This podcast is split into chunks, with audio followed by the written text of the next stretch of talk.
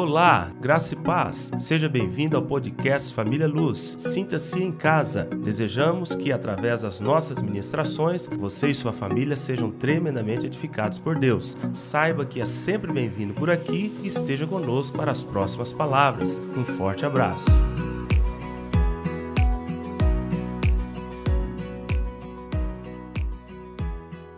E hoje eu preciso falar alguma coisa muito simples com a igreja. Eu acho que nós precisamos somente acertar nossa rota.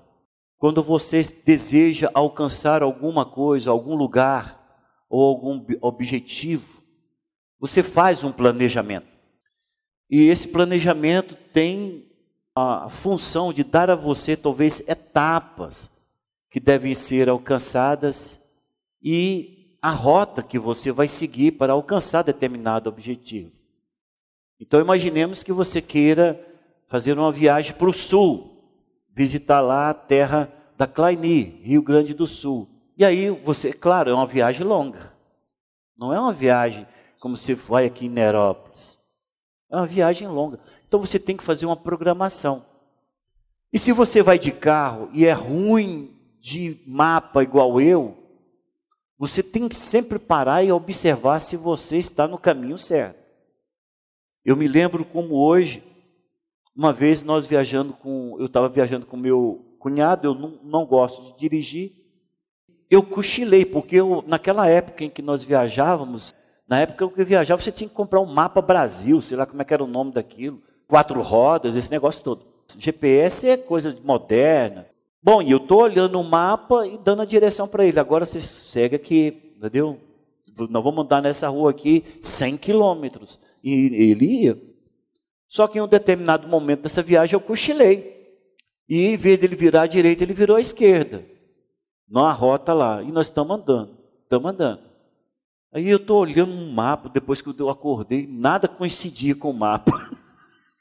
Eu colocava o mapa de cabeça para baixo, não dava certo, de lado. Eu falei, Carlinha, eu acho que tem alguma coisa errada. Ou você errou, ou eu não sei ler mapa. E nós paramos no posto para certificar, porque tinha aquele negócio. Posto era o posto de Piranga mesmo, dava informação para tudo. Tá certo, tá, o caminho legal é aqui mesmo. Estamos na rota certa, tá, tá, tá muito bem, seja bem-vindo. É, tinha esse negócio. Aí nós paramos e falamos, nós estamos indo para tal lugar. Ele falou, vocês estão voltando de tal lugar, né? Ele falou: não, nós estamos querendo ir para lá. Disse, não, mas você está indo embora. Simplesmente erramos 100 quilômetros. Gente, numa viagem 100 quilômetros que você erra, é 200 quilômetros, que aí dá errada 100, volta 100, 200. 100 quilômetros fora do rumo, completamente contrário àquilo que nós havíamos estabelecido. Então, quando você vai fazer uma viagem naquela época, você teria que estar muito atento para corrigir rotas, para saber se você estava no caminho mais certo, no caminho mais curto. E confesso a vocês que, mesmo de GPS, eu errei o caminho. Falando, peguei minha esposa ruim para dirigir como eu, assim, eu, esse dia foi, eu bati o ponto. Eu falei, não dirijo mais. Então, é, é, a minha é, para Caldas Novas é porque eu solto o carro aqui, ele vai embora sozinho. Nós fomos um casamento que a Maria se tinha marcado que é para acompanhar. Nós paramos em Gramado, eu aluguei um carro e falei para o cara, coloca o GPS para mim, que eu sou muito bom de estrada. O cara colocou. Aí eu falei, programe para mim, para chegar em Gramado. Nós paramos no aeroporto, em tal lugar, e iríamos chegar em Gramado. E era seis horas da tarde pior horário que eu posso dirigir é esse. E o cara programou. Era uma viagem de duas horas, no máximo, devagar. Ele falou: ó, duas horas indo a sessentinha. O senhor vai chegar lá. Beleza. Cheguei meia-noite e meia. Pensa num cara destruído. Eu queria que a Marissa tivesse. Está aqui, Marissa? Está não, né? Queria que a Marissa tivesse. Foi uma cadeira. Olha, eu estava uma pilha de nervo. Entendeu? E a família conhece, né? Não, não conversa, não, não conversa, não, não pergunta nada. Eu estava assim, chega tremendo. Mas eu tinha que saber para a pessoa o que, que eu fiz de errado. Porque o GPS me colocava nas estradas, irmãos, ela ia fechando. Ficava mato no mato. Eu olhava, isso é mato, meu bem? Ela é. Eu falei, não pode, gente, esse negócio está errado. Bom, então cheguei lá no hotel e perguntei, Senhor, eu parei em tal lugar lá no aeroporto, aluguei o carro e pedi para o cara colocar no GPS a rota para cá. Eu estou chegando agora. Eu entrei no morro, o carro era mil, quase não subia. Eu passei pelo meio de mato. Aí esse cara caiu na gargalhada. Kkkkkk. Eu falei assim, esse cara está brincando com a vida dele. Aí eu falei assim, assim eu falei para ele assim, por que assim um riso? Assim, o senhor está vendo que eu estou destruído aqui, ó. Ele falou assim: não, vou explicar para o senhor. O rapaz programou certinho a sua vinda para cá. Só que ele programou o seu vinho programado pela rota romântica. Eu falei: o que, que é rota romântica, senhor? Ele falou: não, é para o senhor subir nos morros, na vindo para cá, conhecendo uma capela não sei o quê, verificando não sei o quê, descendo para tal lugar. De dia já é difícil. Ele falou: à noite eu sim, Desculpa, eu sei que o senhor sofreu muito. Isso acontece com quem não é experiente. Eu estava indo para um lugar certo, mas a rota, em vez de me dar o tempo usado, eu gastei muito mais tempo.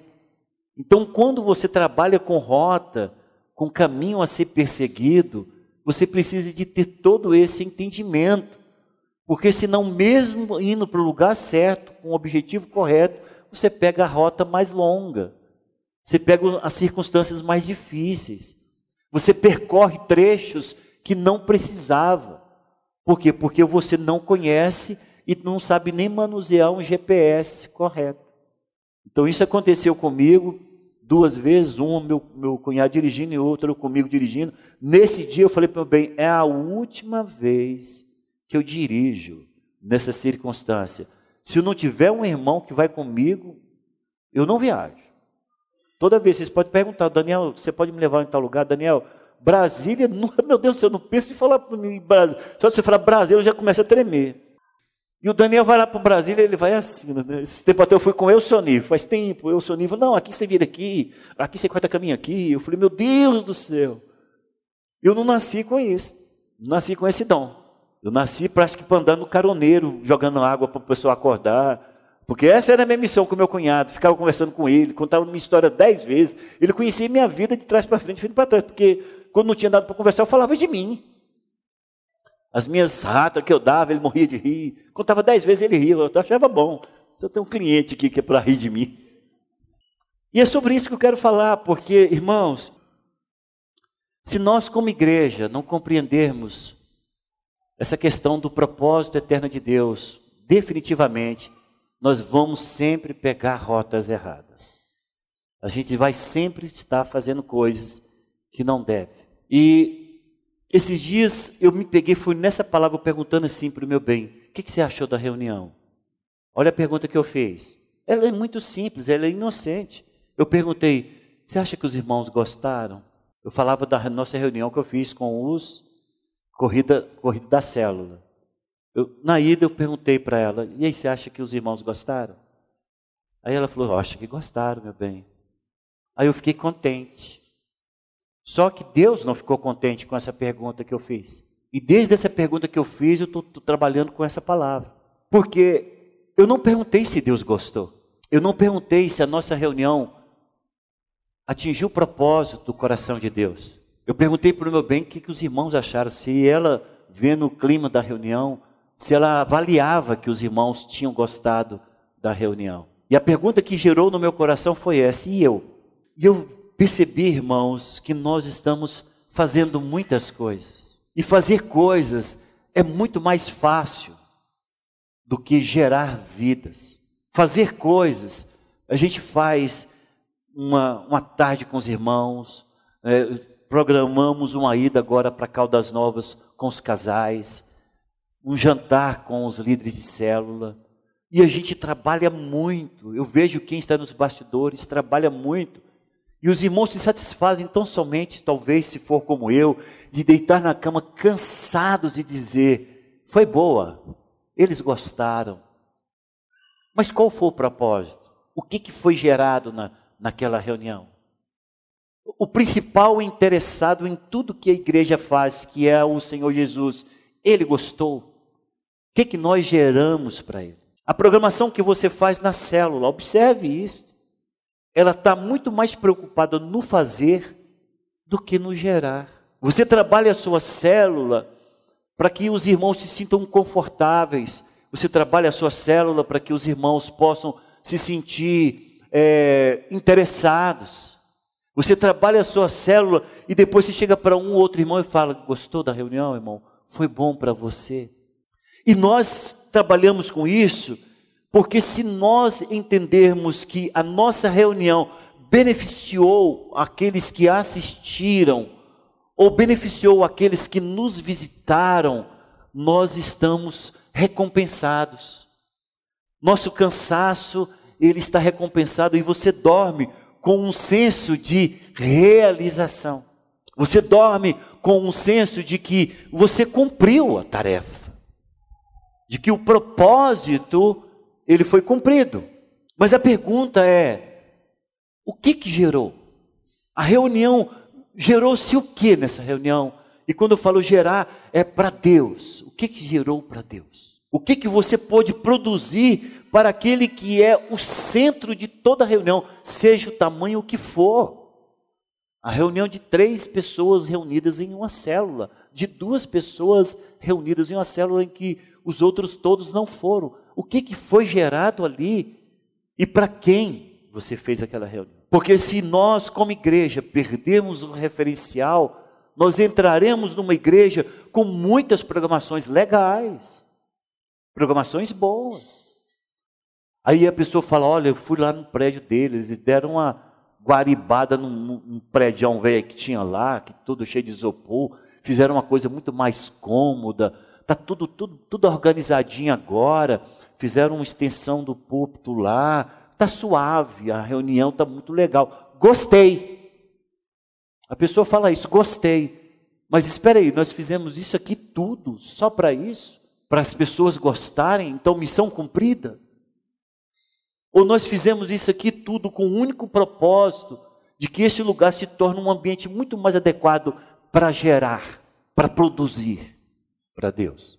Então, essa coisa está me angustiando o coração, porque não é porque nossas programações estão ruins, é o contrário. Essa coisa está me angustiando porque nossas programações, todas elas estão muito boas. A minha preocupação não é porque nós estamos fazendo programações em que as pessoas saiam daqui falando de nós, não. A minha preocupação é porque as pessoas estão saindo aqui nos elogiando de que o café da manhã está esplêndido, de que as coisas estão funcionando redondinho, de que elas saem daqui satisfeitas. E a minha preocupação é essa: peraí, nos tornamos em uma igreja de programa?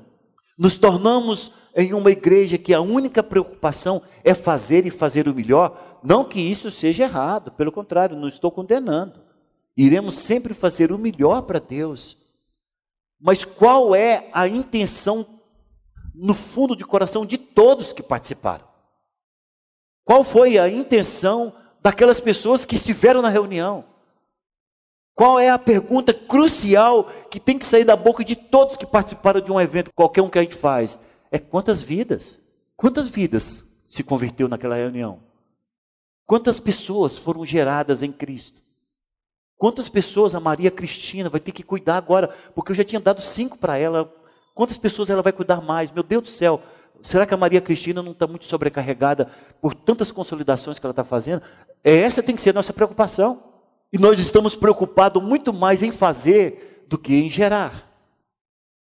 Aí o Senhor me leva para Gênesis.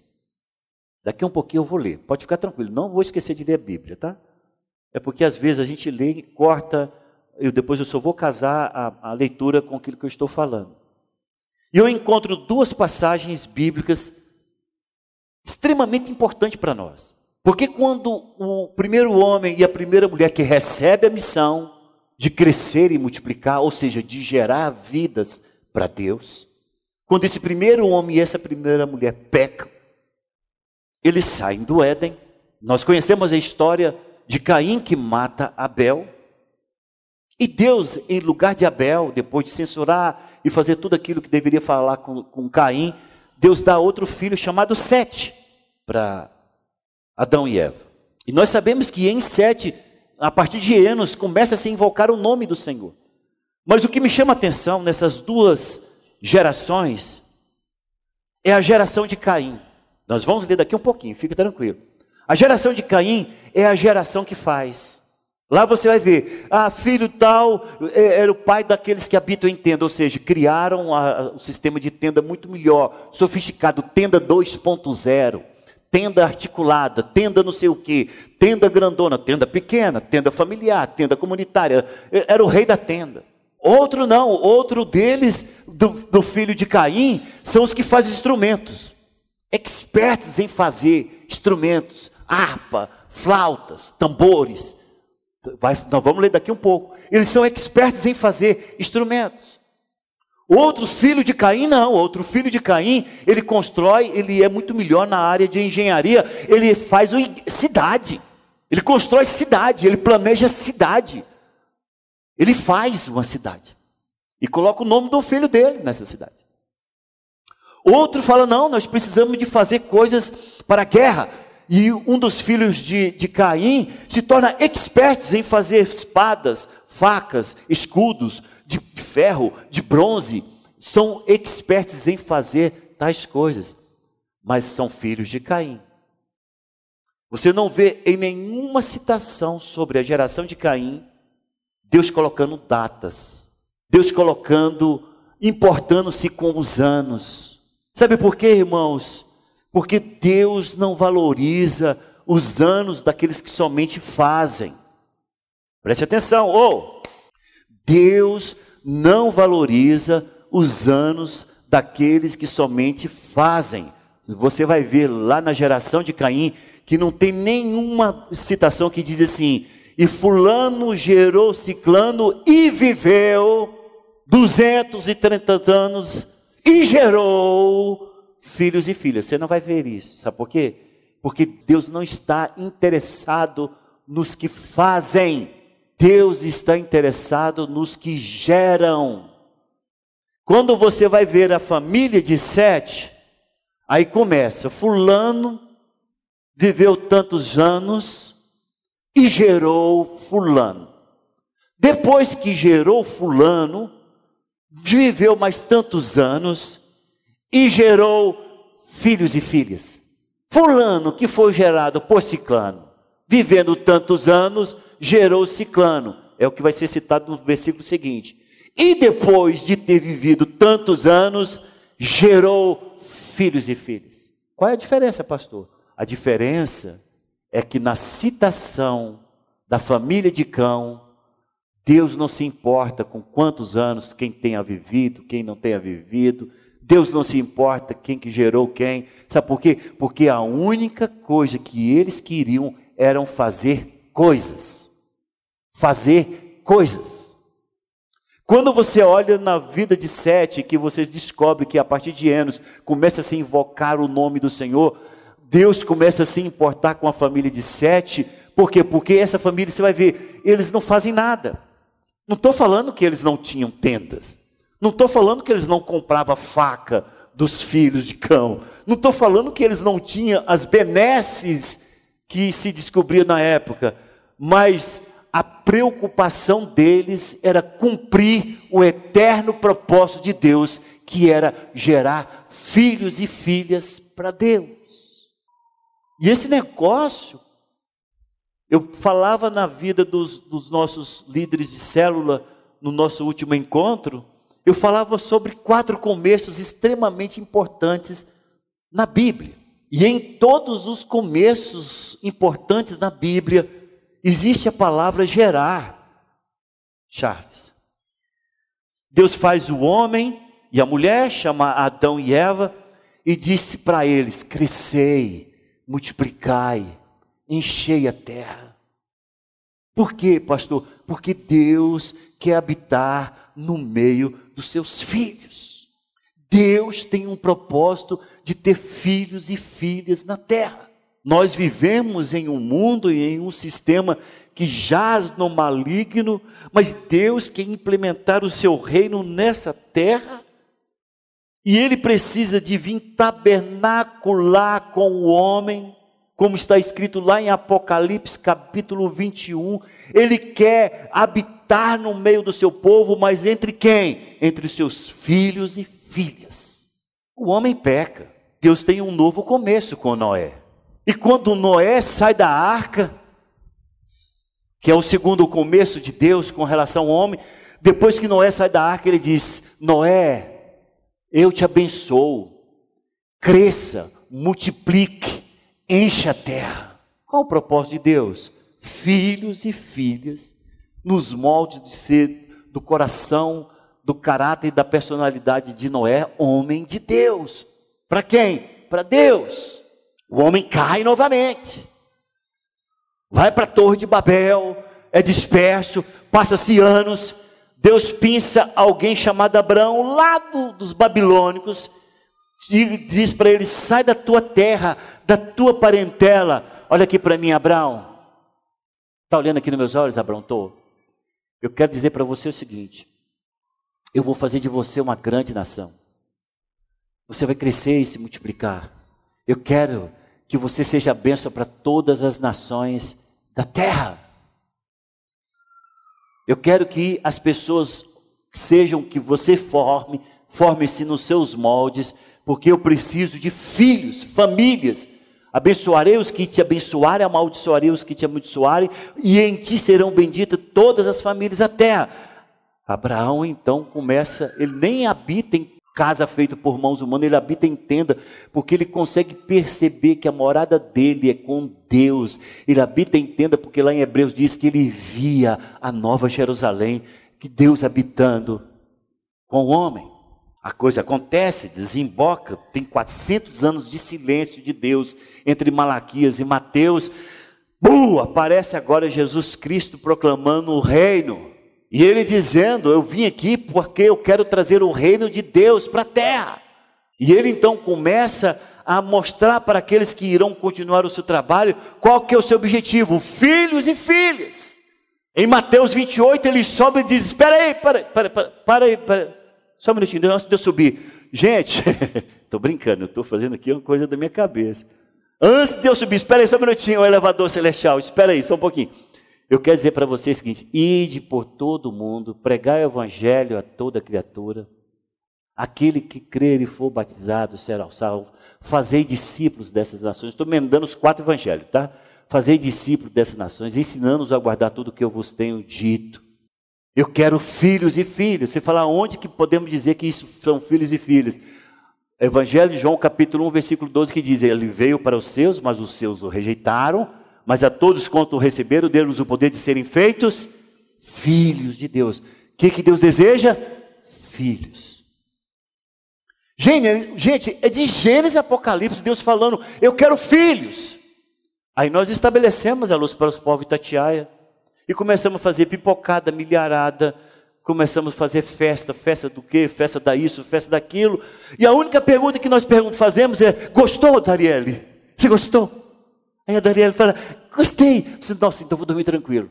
Eu pergunto para vocês, estamos na rota certa? Esse é o caminho certo para a existência de uma igreja? Não, irmãos. Esta igreja precisa corrigir essa rota. É claro que nós não vamos deixar de fazer, mas em cada fazer nosso tem que ter um propósito final: é o que geramos. Ah, vamos fazer o encontro, o café da manhã com os nossos visitantes. Tudo bem, os irmãos estão tá lá, relação bonita. 40 visitantes, glória a Deus. A pergunta é: quantos se tornaram filhos de Deus? A pergunta não é mais quantos visitantes, eles virão. Nós já aprendemos, nós somos expertos em trazer visitantes. Agora a pergunta é: quantos foram gerados? Quantos lá no café da manhã, em vez de subir aqui ficou lá chorando porque o Tiago deu uma palavra poderosa, a pessoa não consegue nem se recompor e o Tiago está fazendo a oração de entrega lá para ele. Quantos? Quantas pessoas foram geradas? Nós já estamos no quarto ou quinto café que nós fizemos. Quantas pessoas foram ganhas pelos membros dessa igreja que participaram. Eles vieram para nós, irmãos. Eu sempre digo o seguinte: olha, quando você traz um visitante dentro de uma igreja evangélica, é 50% convertido. Porque ninguém vai entrar para uma igreja evangélica sabendo o que, que nós queremos dele e para ele, que ele não fale, eu quero pelo menos 50%. A outra 50% é o que? É você pregar o evangelho, é você orar com ele, é você fazer a vida dele diferente e ele ser abençoado como filho de Deus. Porque todo, você acha que o cara entra aqui pelas portas ali, ele entra aqui para comprar mandioca, alface? Não, eu vim aqui para encontrar com o Júnior, depois eu vou sair, vou dar uma. Não, irmãos, visitante, eu sei que você sabe o que nós queremos. Nós queremos que você conheça o Senhor Jesus como o Senhor e Salvador de sua vida. É isso que nós queremos que você experimente. E lá no fundo do teu coração você sabe que não foi por acaso que Deus te trouxe aqui. Você trouxe, foi trazido aqui para ouvir isso. Qual tipo de igreja nós queremos ser? Nós queremos ser uma igreja de programas ou nós queremos uma igreja que valoriza o discipulado, que valoriza a consolidação, que valoriza a conversão, que valoriza o gerar vidas. A sua célula lá, como é que é, Wellington? Está todo mundo comendo a farofa, está todo mundo comendo churrasco, está todo mundo feliz, tá? O que, que tem gerado? Quantas vidas se converteu durante esses, esses eventos todos que você fez? Quantas vidas se converteram? Porque se o propósito no final não for esse, nós estamos errando. Se o propósito final não seja gerar vidas, nós estamos dizendo que somos uma igreja em célula, com vistas ao entendimento de que cada pessoa precisa ser discipulada, ela precisa ser treinada, ela precisa, ela precisa ser ganha, ela precisa ser treinada, ela precisa ser enviada como aquele que ganha vidas, como aconteceu com ele. Se nós não entendemos isso, nós somos uma igreja de programa. Nós vamos viver a vida inteira aqui só para aliviar a nossa consciência. Não, a obra de Deus está sendo feita. Tá mesmo? Tá mesmo? Ah, não, a obra está sendo feita, pastor. Porque, os, a, graças a Deus, a igreja está cheia no domingo, né? Bênção. Tá mesmo? Você, quando sai daqui, o que você pergunta para sua esposa? Você vai fazer a pergunta que eu faço para minha esposa todo domingo. Você gostou, amor? Foi bom? O que você achou do culto? Ah, foi bom. Se você tiver nessas perguntas que eu estou fazendo e que eu estou sendo duramente corrigido no meu interior por conta disso que eu estou falando para vocês hoje, nós estamos na rota errada. Queremos ir para o céu, mas não estamos preocupados em levar ninguém conosco, desde que nós estejamos fazendo algo. Então aí nós fazemos, né? Aí vem o projeto Criança Feliz e corremos. E a Viviane sai correndo aqui para cima e para baixo, eu também saio correndo aqui. Tá aí, vem as meninas, todo mundo dançando, a gente está pagando para o pessoal ensinar balé. Depois você pergunta, gente, por que, que nós estamos ensinando esse povo a dançar balé? tudo com fim em si mesmo. Aí você está ensinando o povo a dançar balé, a lutar taekwondo, fazer desenhos e essa coisa toda. Tá, o que que está gerando esse trem? Agora estou nessa luta. O que que nós estamos gerando? Se nós não conseguirmos gerar vida, gerar pessoas no reino de Deus, para que, que nós estamos tendo projeto social? Nós não somos uma organização não governamental. Nós somos uma igreja uma igreja com finalidade, uma igreja com propósito, uma igreja cujo modelo, cujo paradigma ou cujo padrão seja gerar vidas para Deus. Gerar vidas para Deus. Terminou a célula, não gerou vidas em crise. Se não é uma reunião de liderança em que você produza crises por conta dos irmãos que não estão gerando, se não é uma reunião de liderança, lá fora tem, tem que gerar vidas. Quanto tempo eu não tenho uma pessoa se convertendo? Ah, mas graças a Deus eu faço aniversário de todo mundo. Glória a Deus. Ninguém está insatisfeito na minha célula, pastor, porque eu faço aniversário deles. Compramos lembrancinha. O aniversário é religiosamente comemorado. Mandamos mensagem. Cantamos na célula, não perdi ninguém. Quantos? Quatro. Quantos anos você está com quatro? Quatro. Quatro o quê? Anos. para que isso? Qual o propósito disso? Só para você ter o desencargo de consciência? Só para você falar, eu estou fazendo algo para Deus? Eu estou fazendo para Deus? É isso, irmãos, que está me arrebentando por dentro. Qual a finalidade dessa igreja? Eu estou com 63 anos. Eu tenho pedido perdão a Deus. Me perdoa, Senhor. Eu errei a rota. O propósito era chegar lá, mas eu peguei uma rota muito longa. Nós estamos andando em caracol. Nós só estamos fazendo para o nosso próprio benefício. Só fazemos para nos alegrar. Só fazemos para ficar contente conosco mesmo. Quando na realidade cada novinho na fé nessa igreja só tem um propósito de ser um gerador de filhos para Deus. A pior coisa que pode acontecer na vida de um casal é ele não poder gerar filhos. Eu já acompanhei alguns casais dessa igreja em muitas lutas.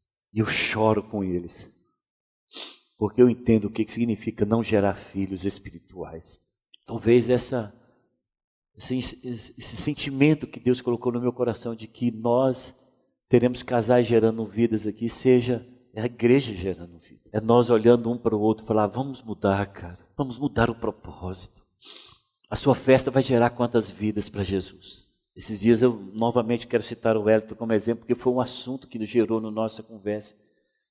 Falei, Wellington, se nós só fazermos, fazermos sem gerar vidas, é sem propósito. Nós não podemos ser uma igreja somente que faz coisas e faz coisas e faz?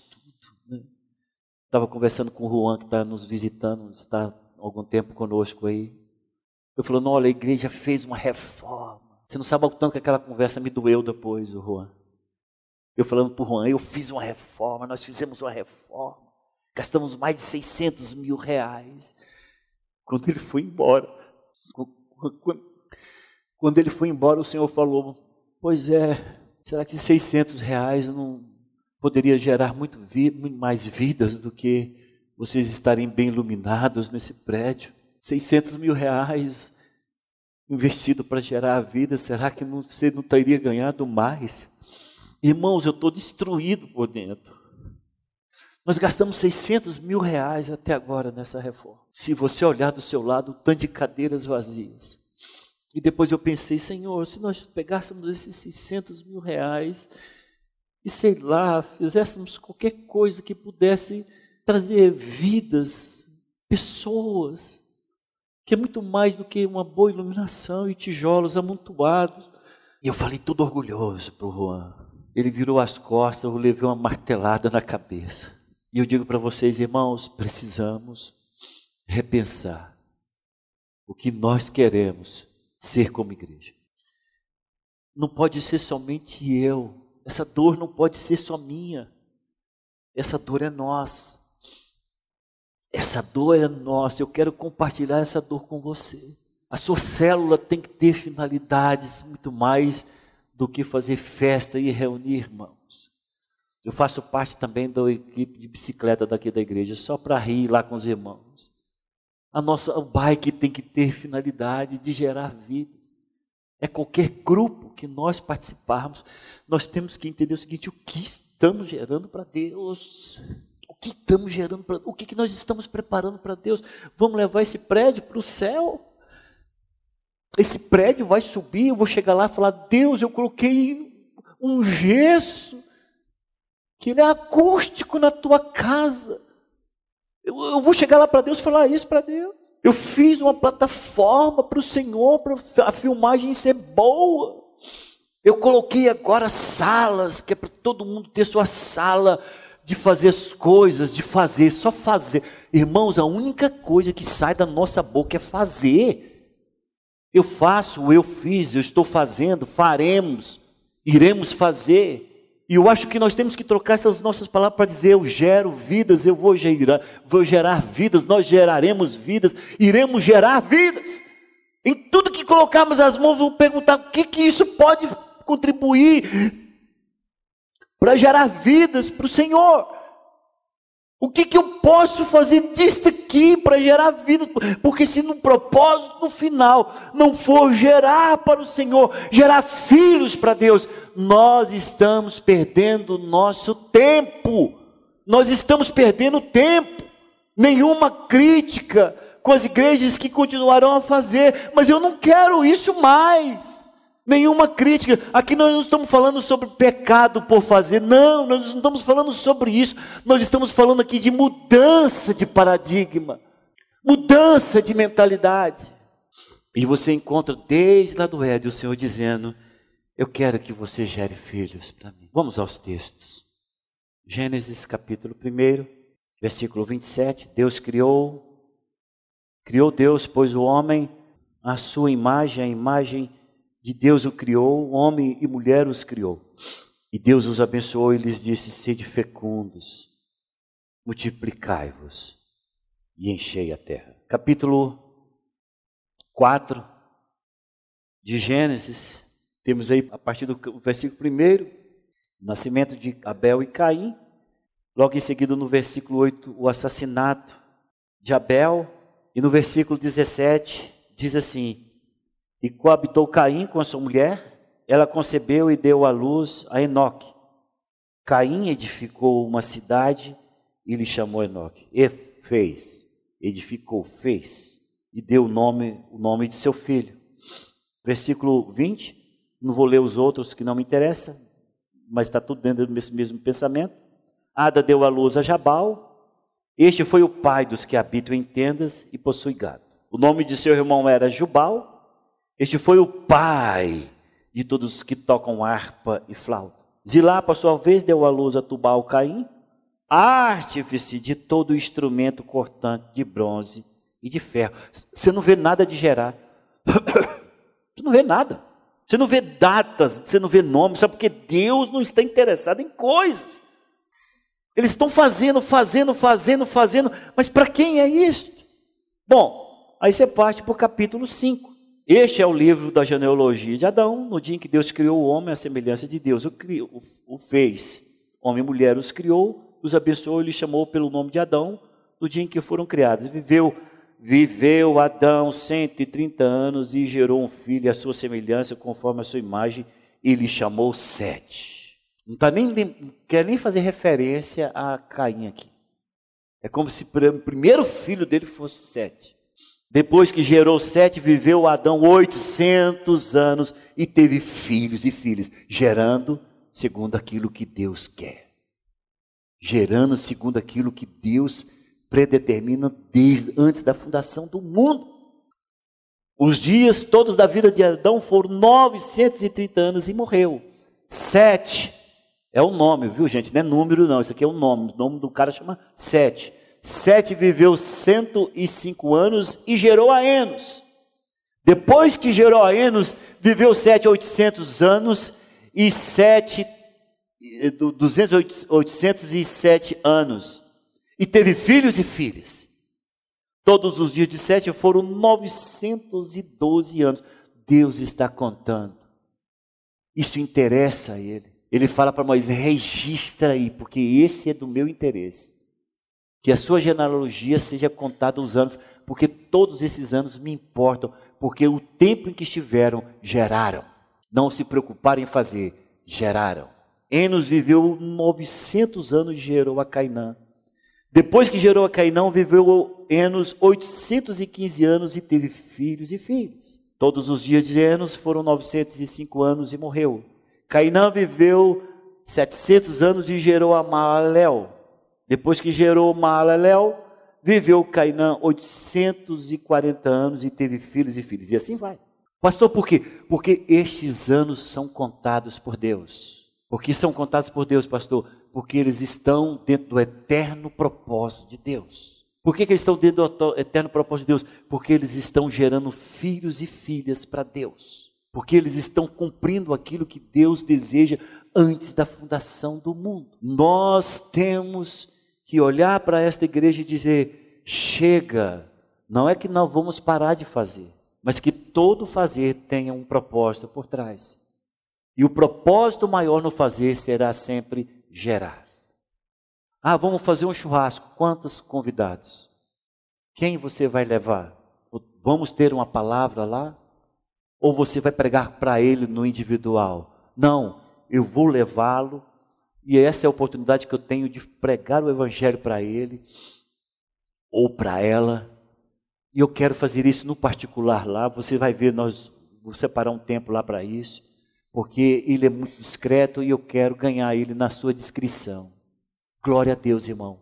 Então, esse jantar, ou esse churrasco, ou esse encontro das células, ou esse passeio, ou esse encontro de jovens, ou esse encontro de líderes, então isso tem razão. Isso tem propósito. Gerar vidas. Vai ter um encontro de líderes. Qual o propósito? Vamos planejar programações para ganhar vidas. Glória a Deus, tem propósito. O propósito é gerar. Vai ter reunião de célula. Quantos visitantes? Que, que nós vamos fazer para esses visitantes se sentirem acolhidos? O que, que nós vamos fazer para eles terem o coração aberto? O que, que nós vamos fazer para que eles compreendam o projeto e o plano de salvação?